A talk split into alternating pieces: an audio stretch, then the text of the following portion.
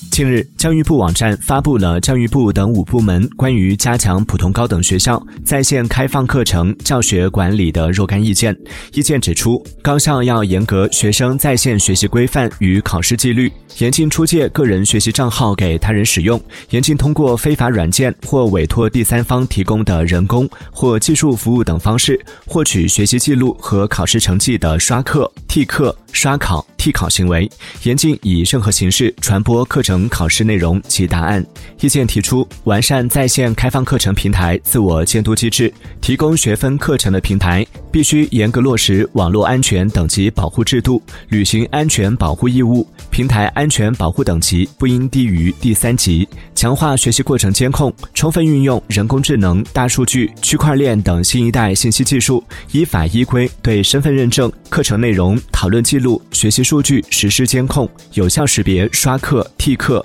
刷考、替考行为。